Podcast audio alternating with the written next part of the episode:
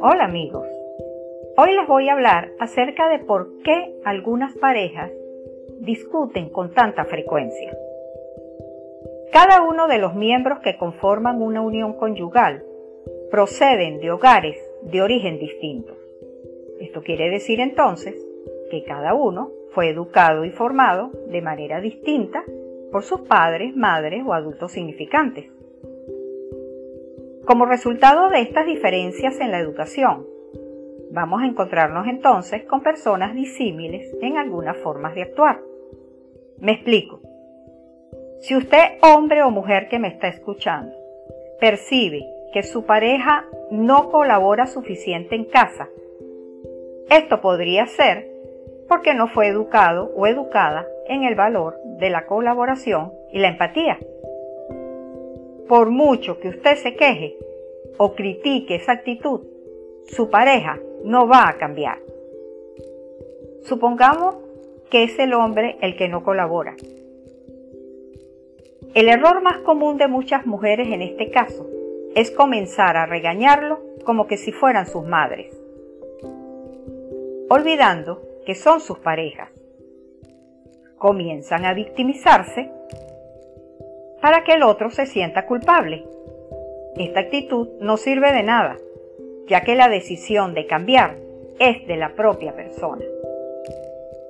En este mismo orden de ideas, las mujeres que se convierten en madres de sus parejas probablemente procedan en muchos casos de hogares de origen en donde les enseñaron que por ser mujer tenían que atender a sus hermanos y padres por el simple hecho que ellos son hombres. De esa forma, se acostumbraron a asumir todos los quehaceres del hogar y ahora se sienten sobrepasadas de trabajo porque seguramente también laboran fuera del hogar, al igual que su pareja. En estos casos, lo ideal sería entablar una comunicación asertiva, en donde usted exprese todas sus molestias con respeto y sin atacarlo. Existen errores muy frecuentes que cometen las parejas, como por ejemplo, cuando se presentan problemas graves entre ellos. Enseguida buscan intermediarios, bien sea un familiar o un amigo cercano, para que los ayuden a resolver sus diferencias. Esto es totalmente contraproducente. Ustedes son adultos y deben dirimir sus problemas juntos y en privado. Además, es una cuestión de traición. La ropa sucia se lava en casa. Cabe mencionar que, en estos casos, nunca se debe inmiscuir a los hijos para que tomen partido por uno de sus progenitores. Jamás se debe hacer esto. Es cruel para los niños y jóvenes. Otros recursos muy utilizados por algunas parejas es que durante una discusión regresan a una pelea del pasado como forma de ganar la discusión actual o hacer guerra fría después de una discusión. Estas actitudes no resuelven nada, al contrario, las alargan el tiempo, causando más resentimientos. Tampoco se debe utilizar el ejercicio de la función sexual como chantaje. Es lógico que después de un altercado no exista pasión para un encuentro sexual. Pero cuando la problemática se haya solucionado, se retomará la actividad sexual. Aunque hay casos en los que muchas parejas tienden a zanjar sus diferencias a través de la expresión sexual. Esto no es conveniente. El placer sexual no es un referee de boxeo. La sexualidad se debe ejercer cuando la pareja esté bien avenida. Otro aspecto a tomar en cuenta es cuando uno de los miembros de la pareja o ambos vigilan, controlan y tratan de coartar la libertad del otro revisan el celular, las redes sociales, los amigos, en fin, las amistades que tienen. Esto denota una baja autoestima en quien ejecuta estas acciones, lo cual está derivado de los celos y el miedo al abandono. ¿Qué hacer en estos casos? Después de una discusión, se deberá esperar un tiempo prudencial para tranquilizarse.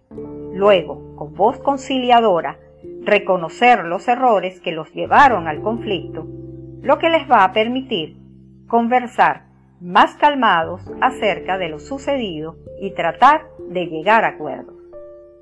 Expresar con respeto lo que sientes desde tu propia perspectiva. Escuchar al otro lo que a su vez tiene que decirte.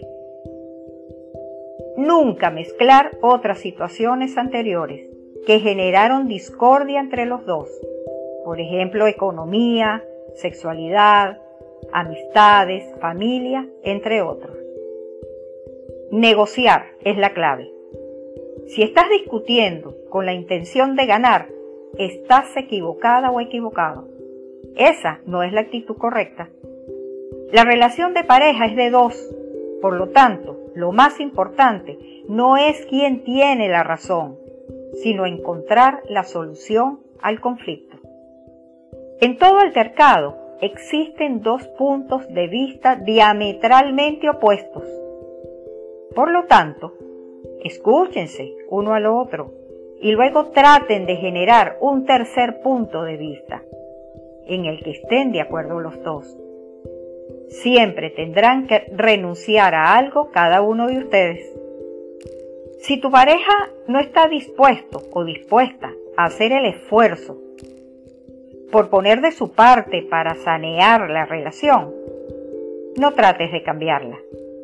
Tal vez ha llegado el momento de que te cuestiones a ti mismo o a ti misma si vale el esfuerzo por seguir juntos. No estás obligado u obligada a continuar con esa situación. Por último, nadie es responsable de tu felicidad, ni de tu bienestar físico, mental, emocional.